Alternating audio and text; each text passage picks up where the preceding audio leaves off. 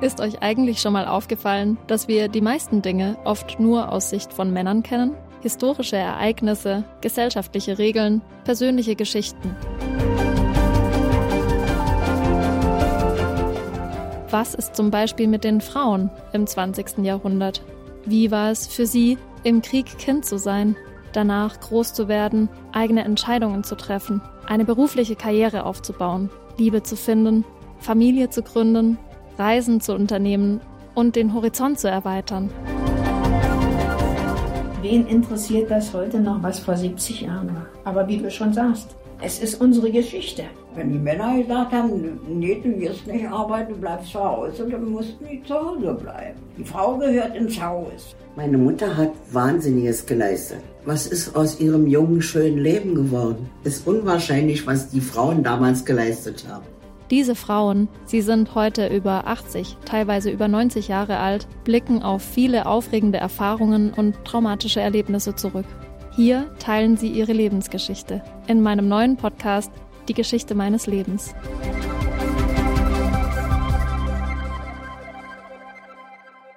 Ich bin Anna-Maria Schmieder und ich habe diese wunderbaren Frauen beim Verein Freunde alter Menschen kennengelernt.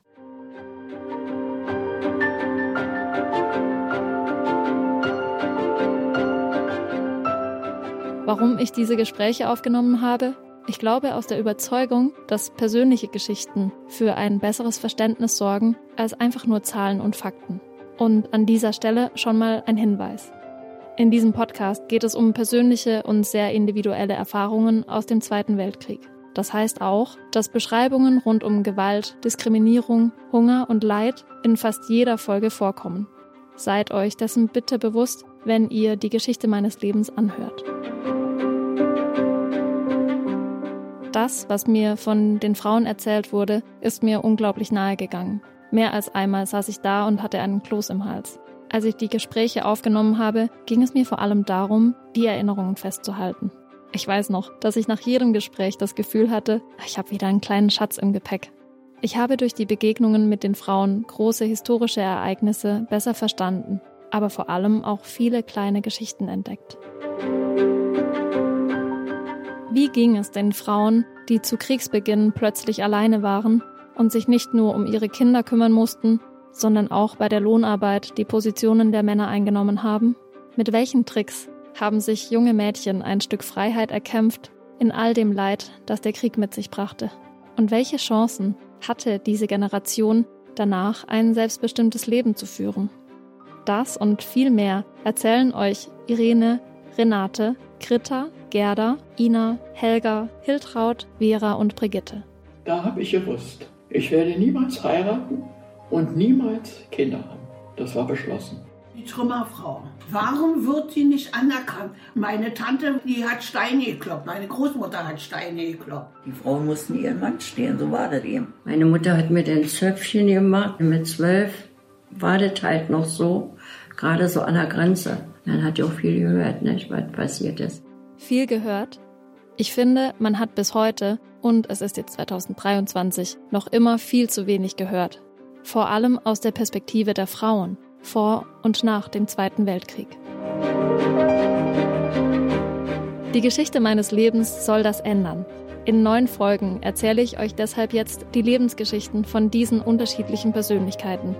Diese Frauen haben mir ihre Gefühle und Erinnerungen anvertraut. Sie sind Zeitzeuginnen, keine Historikerinnen. Und ich bin mir bewusst, dass die Familien dieser Frauen, die ich über den Verein Freunde alter Menschen kennengelernt habe, keine Verfolgten der Nationalsozialisten waren und deshalb nicht ansatzweise diese Perspektive widerspiegeln können. Jede Geschichte, jedes Porträt erzählt ein einzigartiges, individuelles Leben und doch finden sich viele gesellschaftliche, strukturelle Parallelen. Es geht dabei oft um Emanzipation, ums Frausein, um die Vereinbarkeit von Familie und Lohnarbeit, um Selbstverwirklichung darum, wie Frauen ihren eigenen Weg gegangen sind. Aber gerade weil das alles so lange her ist und die jüngeren Generationen vielleicht keine Omas mehr haben, mit denen sie über diese Zeit sprechen können, hat unsere Redaktion einige historische Einordnungen vorbereitet, um das Ganze in einen Kontext zu setzen. Gemeinsam tauchen wir ein in die Lebensgeschichten dieser Frauen. Und ich möchte gerne mit euch in Verbindung treten, vielleicht sogar eure Familiengeschichte hören und mich zu den Erfahrungen austauschen. Auf dem Instagram-Kanal zum Podcast Geschichte meines Lebens. Dort gibt es außerdem viel Hintergrundmaterial zu den Gesprächen mit meinen alten Freundinnen. Schaut gerne mal vorbei. Ab dem 26. November könnt ihr die ersten Folgen überall dort hören, wo es Podcasts gibt. Abonniert jetzt schon die Geschichte meines Lebens und verpasst keine Folge. Ich freue mich, wenn die Geschichte meines Lebens dann auch ein kleiner Teil eures Lebens wird.